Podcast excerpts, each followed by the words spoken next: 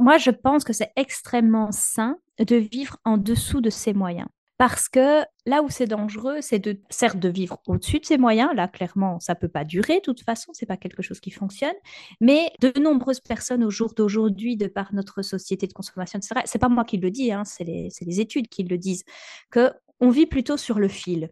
On gagne autant, on dépense autant. Et c'est notre normalité. Et ça, ça marche tant que la vie, elle continue comme elle est. Sauf que la vie, elle est faite de rebondissements, d'imprévus, dont des séparations.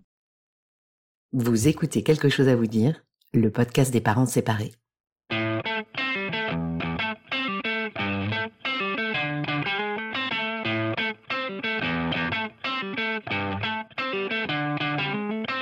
Comment dire à ses enfants qu'on se sépare?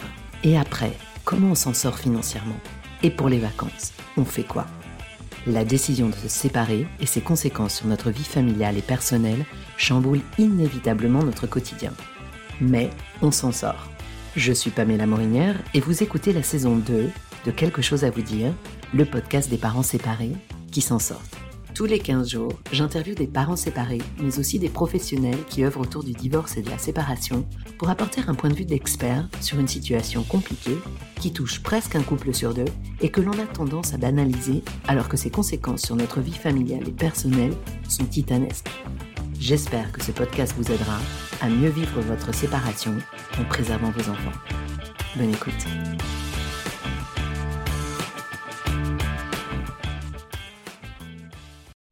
Salut les parents, j'espère que vous allez bien. Aujourd'hui, vous allez entendre la deuxième partie d'un épisode essentiel pour mieux vivre sa séparation, comment se remettre à flot financièrement. J'ai reçu plusieurs témoignages d'auditoris et celui que vous allez entendre à présent a retenu toute mon attention car il montre à quel point il est important de s'organiser financièrement une fois prise la décision de se séparer. La première chose qui m'a aidé quand mon ex-femme est partie de la maison, ça a été de faire assez vite un budget, un tableau avec les dépenses, les dépenses auxquelles je ne pouvais pas couper et justement bah, de limiter le superflu. Euh, ce qui parfois peut être difficile parce qu'on a envie de s'autoriser l'un ou l'autre plaisir ou, ou, une sortie ou un verre avec des potes, euh, n'importe. Mais voilà, comme mon ex-femme est parti, il fallait assumer les charges de la maison tout seul, euh, s'occuper des enfants, accessoirement des suites de la séparation. Il y avait des séances chez le psy pour moi, pour le grand, les, les médiations qui coûtent aussi, le fait d'avoir fait un budget et d'aller à l'essentiel a permis de tenir le coup au départ. Comme le résume très bien cet auditeur, il faut faire face. Et il existe des solutions que nous aborderons dans cet épisode. Si vous n'avez pas écouté la première partie de l'épisode 24, je vous invite donc à aller le faire avant d'écouter la suite pour être sûr de ne rien manquer. Un grand merci à tous les auditoristes qui sont venus partager leur expérience des finances sur la boîte vocale du podcast. Si vous souhaitez vous-même me faire part de votre situation, me proposer des thématiques à aborder dans de prochains épisodes ou tout simplement me dire ce que vous avez pensé de cet épisode, n'hésitez pas à me laisser un message sur la boîte vocale. Je vous écoute avec grand plaisir et qui sait, vous aurez peut-être la surprise d'entendre votre douce voix dans un prochain épisode. Le lien se trouve en note de l'épisode du jour. Mais place à la deuxième partie de l'épisode 24. Bonne écoute. Épisode 24. Deuxième partie. Charlotte Leruse. Nous retrouvons aujourd'hui Charlotte Leruse, hôte du podcast Money Mindset. Avec Charlotte, nous allons revenir sur la notion de budget qu'il faut rapidement définir pour bloquer net l'hémorragie de ses finances post-séparation et pouvoir mieux avancer dans son chemin de reconstruction et parer aux éventuelles mauvaises surprises de la vie. Dans cet épisode, on parle vêtements, loisirs, et on s'interroge sur les sacrifices qu'on est prêt à consentir pour offrir à nos enfants une pléthore d'activités dont ils n'ont pas nécessairement besoin ou envie. On se penche plus largement sur l'importance de l'épargne, comment la constituer, et on revient sur le phénomène du surendettement, c'est-à-dire la situation dans laquelle on ne parvient plus à faire face à l'ampleur de ses dettes. Des aides existent en France et en Belgique, et on les aborde ici. Un épisode très riche où Charlotte nous partage de nouveau une foule d'outils pour se remettre à flot. Un très grand merci à elle. J'espère que l'épisode vous plaira. Bonne écoute.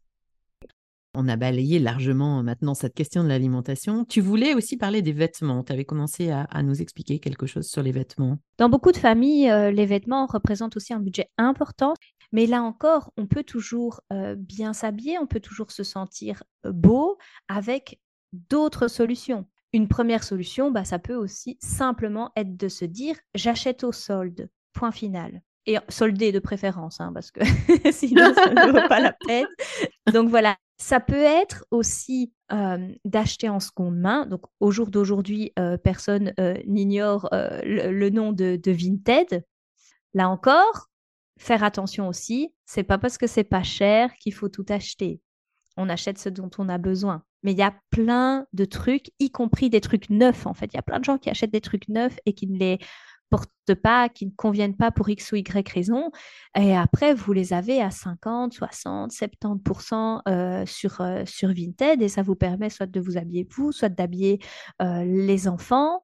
Et alors, il y a aussi bah, des magasins hein, physiques qui existent aujourd'hui, que ce soit des magasins avec vraiment des, des, des, des, entrepreneurs derrière ou alors des magasins plus sociaux qui existent. Et il n'y a pas de problème, on ne vous demande pas une fiche de paye quand vous rentrez dans ces magasins-là. Hein. Vous, vous pouvez aller faire votre petit tour, acheter un ou l'autre t-shirt, tout est parfaitement, enfin dans la plupart en tout cas, c'est parfaitement rangé, c'est propre, c'est tenu, en tout cas chez, chez, Oxfam, je vois ici où j'habite, c'est tenu par des petites euh, mamies qui sont bénévoles et qui passent leur temps à tout nettoyer, à tout ranger, à tout repasser, etc. Et vous pouvez trouver plein de chouettes trucs.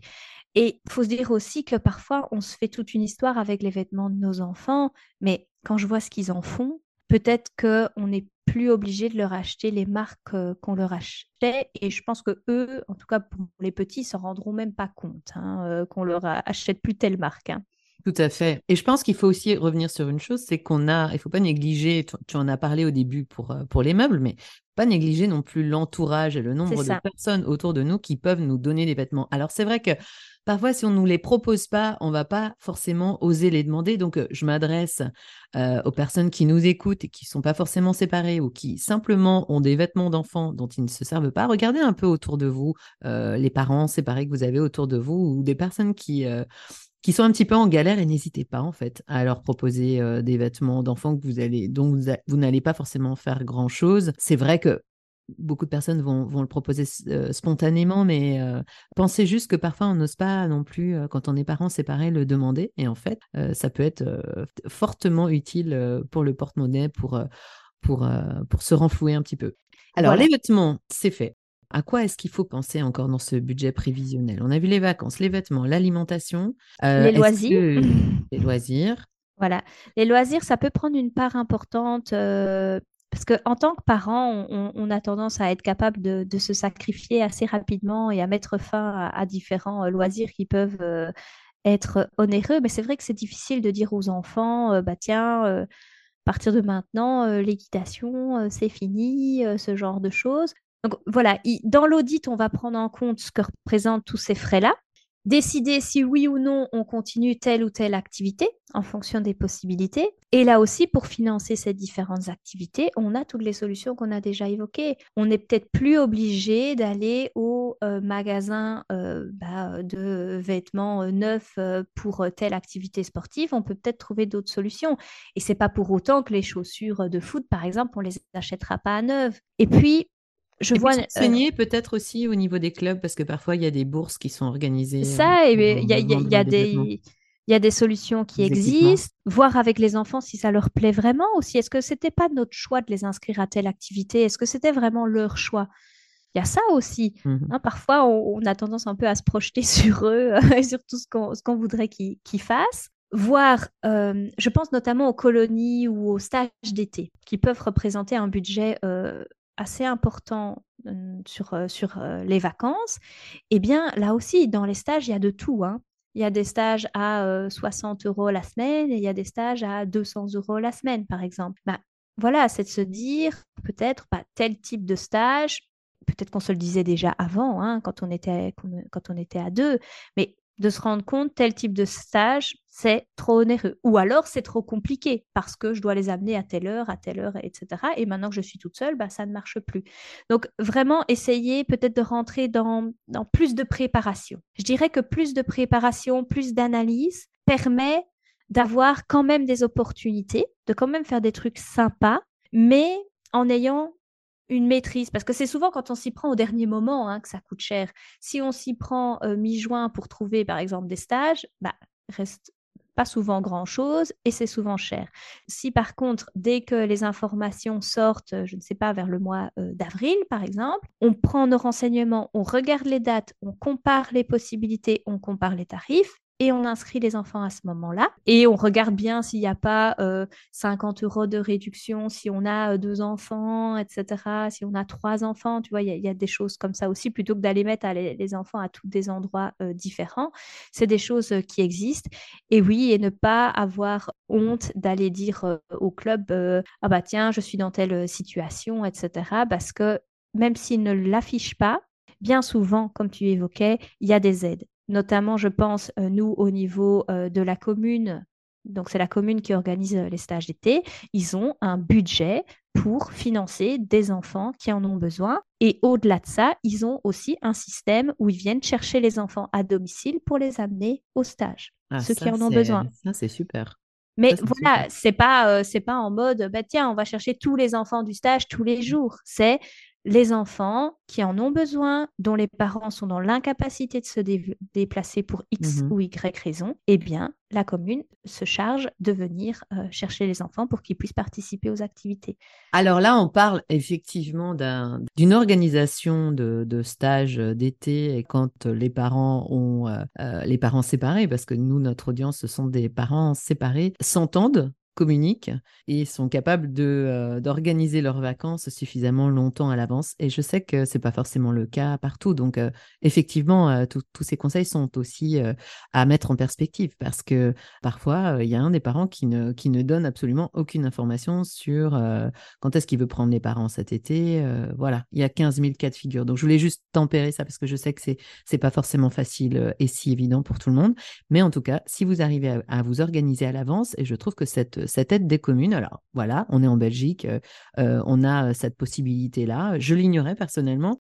En tout cas, cette histoire de, ramassage des enfants qui peut être utile pour les, les, familles monoparentales quand on doit assurer le travail derrière et qu'on ne sait pas comment déposer notre enfant le matin à, son stage, bah, c'est bien de le savoir. Renseignez-vous aussi dans les autres pays francophones. Vous avez peut-être des aides comme ça qui sont un peu cachées et qui peuvent vous aider. Ah, est-ce qu'on a autre chose euh, dont on doit parler à propos du budget prévisionnel? Parce que je me rends compte qu'on passe un temps énorme sur cette partie-là. Après, je dirais euh, le suivre au fil du temps.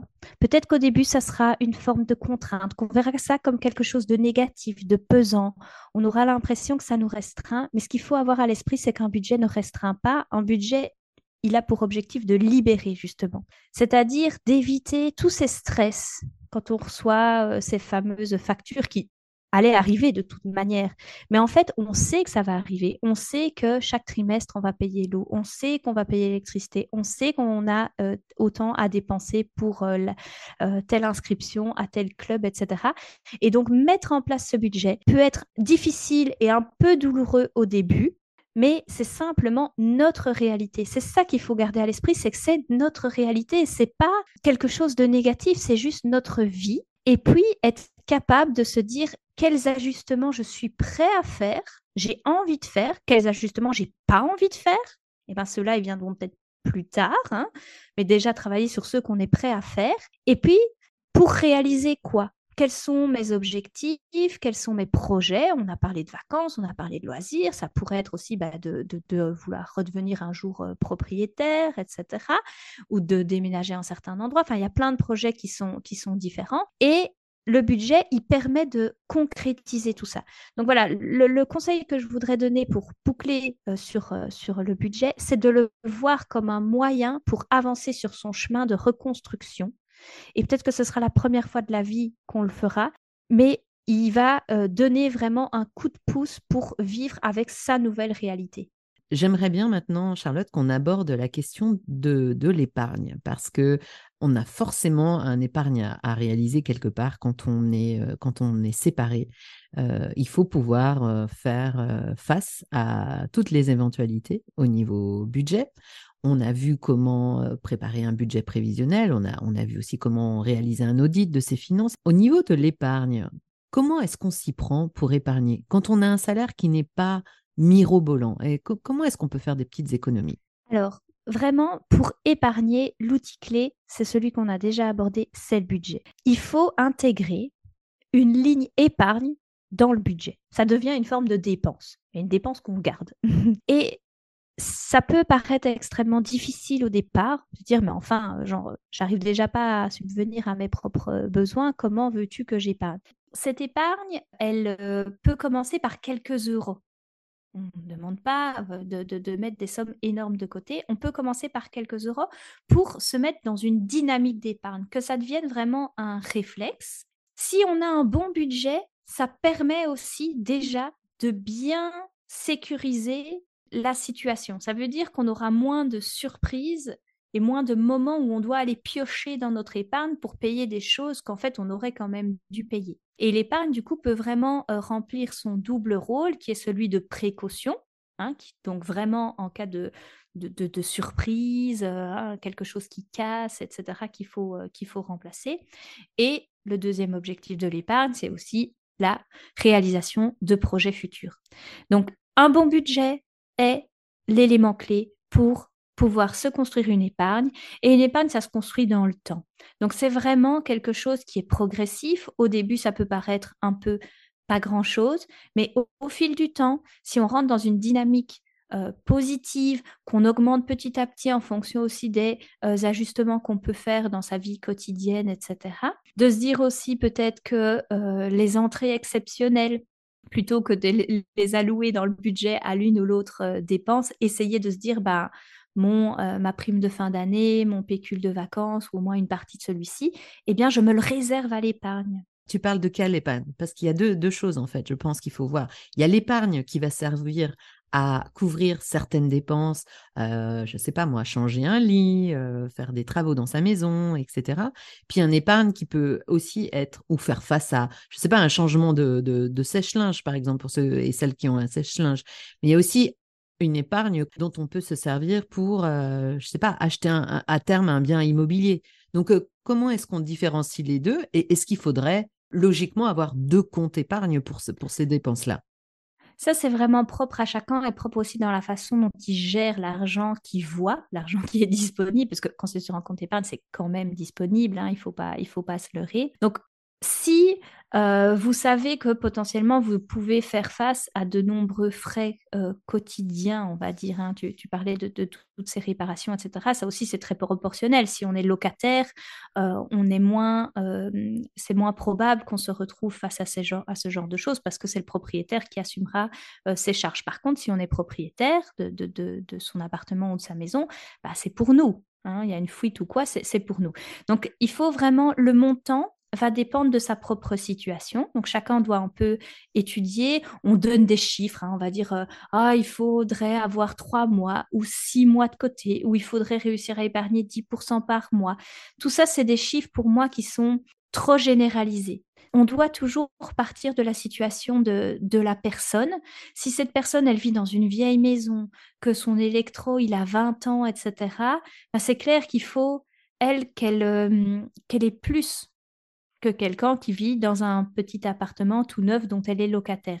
Donc, Analysez votre situation, voyez l'état euh, global euh, de votre voiture, voyez l'état global des choses qui sont que vous avez et que potentiellement vous serez amené à, euh, devoir changer ou à devoir réparer et évaluer un montant qui peut être de 1000, de 5000, pour certaines personnes ça va être de 10 000, de 20 000 parce que quelqu'un qui aurait un vieux toit, bah, il faut aussi se dire, bah, tiens, mon toit, il va peut-être tenir 5 ans, mais dans 5 ans, je, dois, je dois le refaire et je suis peut-être déjà à la limite de, mon endettement, etc.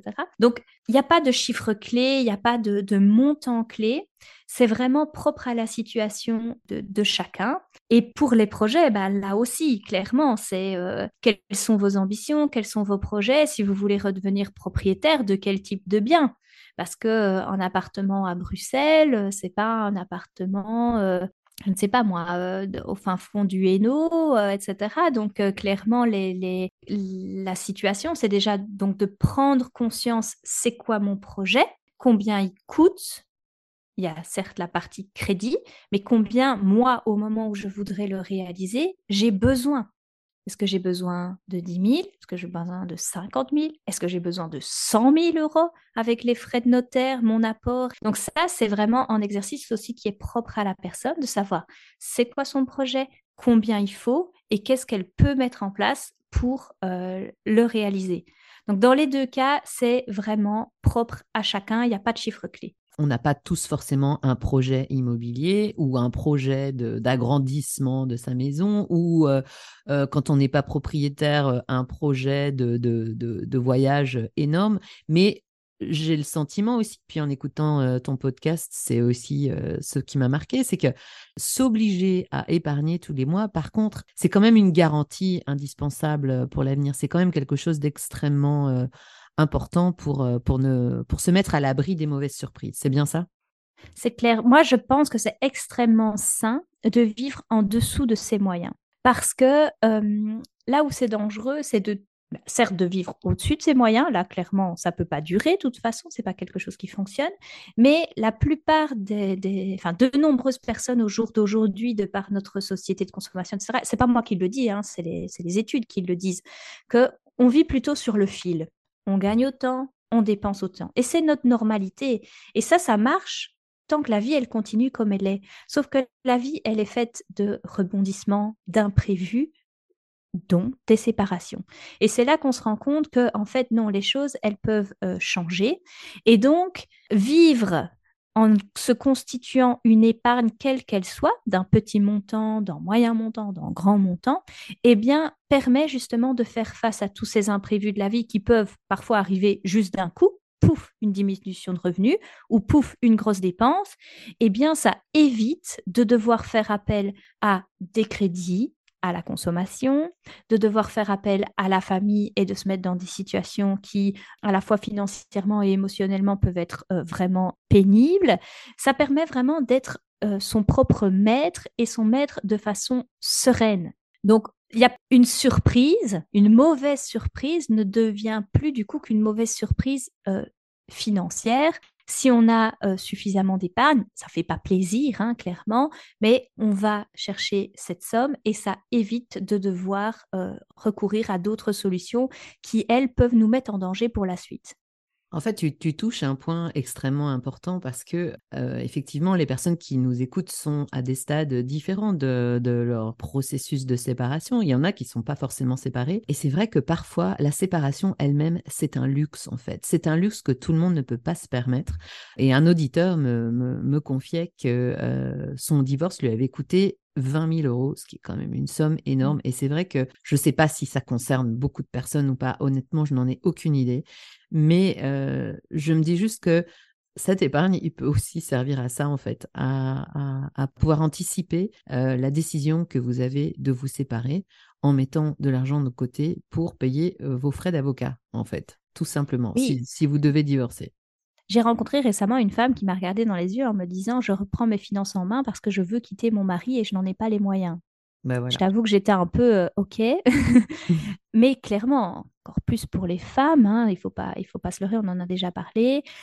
On ne peut pas partir comme ça. c'est difficile de partir comme ça euh, du, du, du, du jour au lendemain. Et c'est vrai qu'on peut aussi se constituer une épargne pour préparer cette nouvelle vie à laquelle on, aspire pour l'une ou l'autre euh, raison. Et puis euh, après, bah, continuer, euh, continuer pour, pour aller vers du mieux. En fait, l'idée, c'est aussi toujours d'aller vers du mieux. Je dis pas qu'il faut, qu'il faut se priver, etc. Le but, c'est toujours d'aller vers une forme de, de détachement aussi par rapport à l'argent, en fait.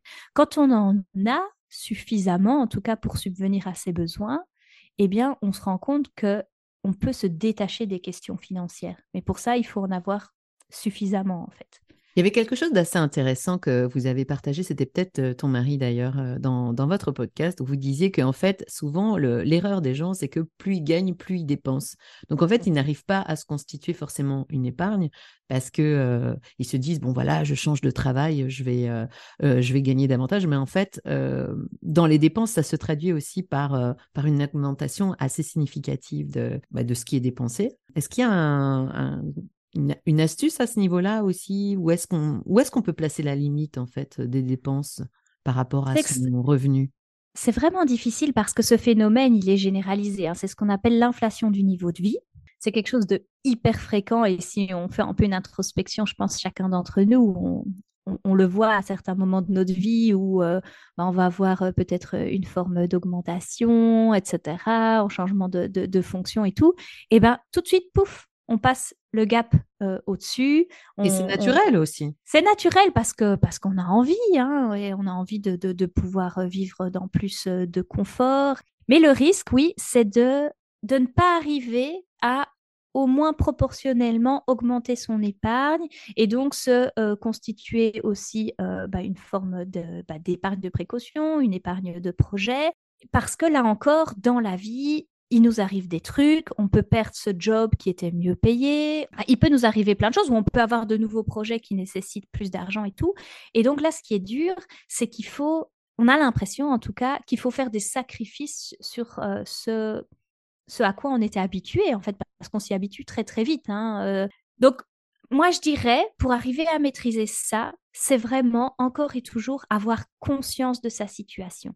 Et c'est là aussi où le budget euh, suivi dont je te parlais tout à l'heure est très intéressant. C'est parce que en, voyant l'évolution de mois en mois ou d'année en année, eh ben, on se rend compte si on arrive à avoir conscience en fait de ces dépenses, on arrive à voir si oui ou non il y a une inflation du niveau de vie. Parce que parfois on fait plein de projets avec ces augmentations aussi. Sauf qu'en fait on fait tellement de projets que ces augmentations elles sont insuffisantes. On se dit je vais épargner plus, mais en plus on va faire une extension et en plus on va faire chic et en plus on va faire tchac et finalement en fait tout est déjà parti dès le départ. Donc avoir une vraie conscience de ce qu'on a eh bien, permet déjà, je pense, de limiter cette inflation du niveau de vie. On a le droit de se faire plaisir, on a le droit, euh, c'est à ça aussi que sert l'argent, hein, euh, il ne faut, faut pas se leurrer, mais toujours dans une forme de mesure et dans une forme de conscience. Il y a un sujet qu'on n'a pas encore abordé, mais je, pense que c'est essentiel d'en parler. Il s'agit du phénomène de surendettement. On se retrouve, après une séparation, dans certaines difficultés financières, certains et certaines plus que d'autres, évidemment. Malheureusement, certains ou certaines peuvent même se trouver dans une situation de surendettement. Est-ce que tu pourrais nous expliquer un peu ce phénomène et ce qui peut être mis en place pour essayer de répondre à ce surendettement? Qu'est-ce qu'on considère être le surendettement? Voilà, le surendettement, c'est ne plus être capable de payer ses dettes, ses échéances ou ses échéances futures, mais c'est aussi ne plus être capable de payer ses factures. Et ces factures, c'est toutes ces factures. Hein. Ces factures d'eau, ces factures d'électricité, ça peut être la cantine, ça peut être la garderie, etc.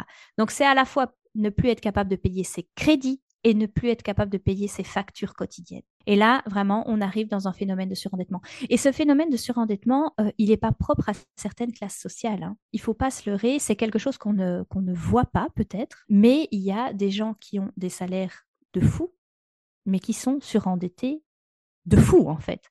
Mmh c'est vraiment quelque chose euh, de d'assez euh, impressionnant, d'assez effrayant aussi parce que c'est une forme de spirale infernale. Parce que ce qui se passe, c'est que quand on ne rembourse pas cette dette, il y a des intérêts qui courent, il y a des huissiers qui viennent avec des frais de procédure qui, bien souvent pour certaines factures, les frais sont plus importants que le montant dû. Et donc on tombe dans une spirale infernale dans laquelle il peut être très difficile de sortir si on pas, euh, si on ne demande pas de l'aide assez rapidement.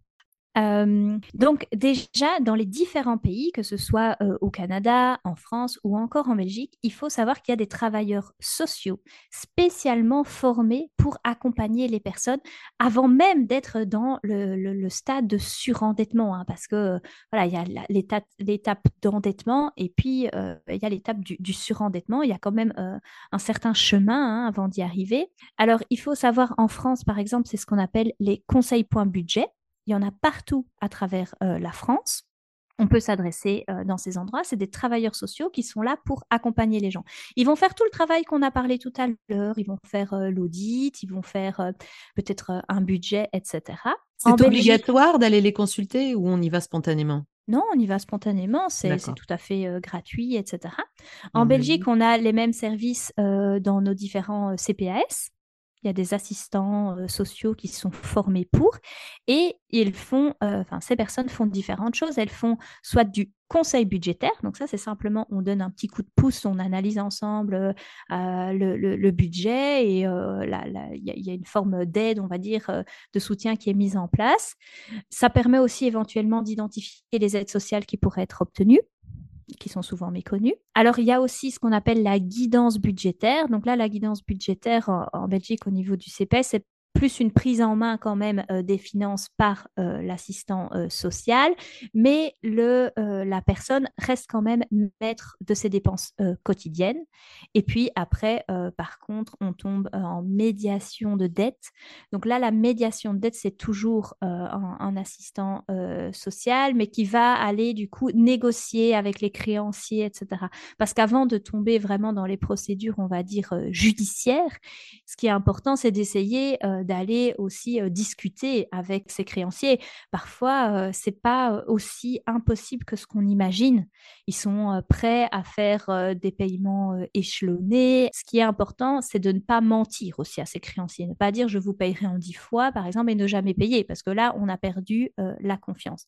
Par contre, quand on arrive dans un stade qui est beaucoup trop poussé, hein, on est vraiment dans, du surendettement, là, il faut, en France, il faut se déposer ce qu'on appelle un dossier de surendettement à la Banque de France. Tout ça se fait aussi, je pense qu'ils peuvent trouver tous les conseils et, le, suivi auprès des, des, points conseils euh, budget. En Belgique, ils vont être accompagnés par les CPAS et, puis il y a aussi euh, des avocats, etc., qui, qui s'occupent de ce genre de choses. Et en Belgique, Justement, et dont on n'a pas forcément à couvrir les frais parce que c'est ça. On n'a pas envie de s'en mettre davantage sur le dos. C'est clair. Et donc en Belgique, c'est un règlement collectif de dette, euh, au, c'est au tribunal que, c'est réglé. Quoi. Tandis qu'en France, bah, c'est la Banque de France qui, gère ça. C'est vraiment des procédures qui ne sont pas les mêmes, avec des philosophies un peu différentes. Je ne sais pas laquelle est la, meilleure, euh, mais voilà, il y a euh, des, systèmes. Et au Canada, je ne connais pas tout par cœur, mais l'étape ultime au Canada, c'est de se déclarer en faillite personnelle. Si on se retrouve dans une situation où on n'arrive plus à payer ses factures, ni à rembourser ses dettes, la première étape, c'est quand même d'aller voir donc ces, ces, médiateurs, CPAS en Belgique et Conseil.budget en France, justement, pour avoir un premier avis, pour avoir un premier soutien, euh, pour pas se retrouver seul face à ça. C'est vraiment, euh, je pense, un, un, conseil assez important parce qu'on euh, ne sait pas forcément à qui en parler, on peut avoir honte, on peut voilà, chaque situation, chaque situation est différente, mais je crois que quand on se retrouve dans ce type de situation, c'est quand même assez dramatique à vivre. donc, surtout, ne, restez pas seul. Parlez-en à ces personnes qui sont susceptibles de vous aider et peut-être que la situation se débloquera d'une manière un peu plus simple que vous ne l'imaginiez. Il, y, a vraiment des gens dont c'est le métier d'accompagner les personnes qui peuvent rencontrer certaines difficultés. Elles ont des solutions, pas miracles, mais elles ont des pistes en tout cas à vous proposer. Elles connaissent les aides, elles connaissent les procédures. Et donc, ne pas avoir honte et être euh, prêt à faire appel avant qu'il soit trop tard, ne pas se laisser engouffrer dans une situation qui va nous écraser totalement, essayer de, se rendre compte assez tôt. Et il est jamais trop tôt, en fait, de se dire, bah, tiens, j'éprouve telle difficulté, vous allez rencontrer quelqu'un, ça durera peut-être euh, qu'une heure et vous, vous serez reparti et c'est bon et vous n'en aurez plus besoin. Mais ne pas attendre que la situation soit ingérable. Charlotte, merci beaucoup pour euh, toutes, ces, informations, tous ces conseils. Il y a une petite euh, tradition dans ce podcast, c'est que quand on termine un épisode, euh, je demande toujours à l'invité de nous donner des podcasts inspirants, des podcasts que cette personne écoute et qu'elle pourrait partager avec, avec toute l'audience. Je vais vous en donner un en particulier parce que je pense en plus que ça pourrait vraiment intéresser les différents auditeurs et auditrices.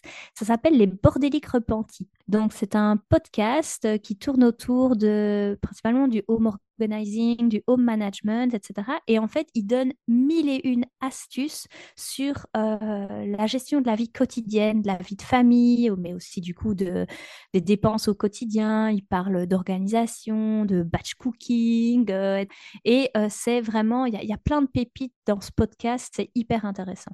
Excellent, merci beaucoup. J'ai hâte de le découvrir. Et puis, on va quand même aussi mentionner ton podcast, qui est quand même euh, un podcast que j'ai découvert avec grand plaisir. Il s'appelle donc Money Mindset. Est-ce que tu peux nous en dire un petit peu davantage? Quelle est votre fréquence? Comment vous est venue cette idée? Donc nous, dans notre podcast Money Mindset, donc c'est un podcast que j'anime avec mon mari Laurent. Alors, ça fait quelques mois qu'on a commencé. On a maintenant 26 épisodes au jour d'aujourd'hui. C'est pas mal. Voilà, on sort un épisode par semaine. Quel jour? Le mardi. Parfois, vraiment, si on est en retard, c'est le mercredi. mais c'est un podcast qui parle d'argent, mais d'argent au sens large. Ça veut dire qu'on parle, bah, comme aujourd'hui, d'argent en cas de séparation, par exemple, mais on parle de mmh, budget, on parle d'investissement, on parle d'immobilier, on va parler aussi plus tard de, crypto-monnaie, ce genre de choses. Donc c'est vraiment l'argent au sens large et c'est aussi l'argent dans sa psychologie. Donc, on va parler de, beaucoup aussi de, de relation à l'argent, parce que chacun d'entre nous, nous avons une relation à l'argent qui est liée à notre, à notre histoire. Et cette relation, elle influence beaucoup aussi nos comportements de consommateurs, etc. Donc, ça, c'est quelque chose auquel euh, on tient beaucoup. Voilà, on s'adresse à toute la francophonie. On est écouté partout en francophonie, donc ça c'est sympa. On a décidé de ne pas restreindre notre message justement à la Belgique, donc on fait très peu de, de spécificité, on va dire euh, belgo-belge, et euh, on a plein de retours positifs, donc ça c'est vraiment sympa. Et on fait des épisodes tout seul, enfin en duo, on va dire, et on fait des épisodes avec des invités. On est plus ou moins sur une fois par mois avec euh, un invité dans un des domaines que je vous ai cités. Alors, de quoi va traiter le prochain épisode? Ah, bah écoute, euh, le prochain épisode, on, avait envisagé de faire sur euh, comment se lancer, comment faire les premiers pas en investissement pour les débutants. Et on va aussi avoir euh, pas mal d'interviews là de personnes vraiment super inspirantes. Et c'est vrai qu'on prend les thèmes un peu de semaine en semaine, on se laisse inspirer. Très bien. Ben, longue vie à Money Mindset. Je vous mettrai bien entendu le lien vers ce podcast qui, que je vous invite vraiment à écouter. Il est vraiment, vraiment, vraiment très instructif. Et puis c'est fait aussi avec euh, cette euh, bonne humeur euh, que nous partagent Charlotte et Laurent. Je trouve que votre approche est aussi simple et très conviviale. Et donc, vraiment, j'encourage les auditoristes à aller vous écouter. Merci beaucoup, Charlotte, d'avoir passé tout ce temps avec nous. Et à bientôt.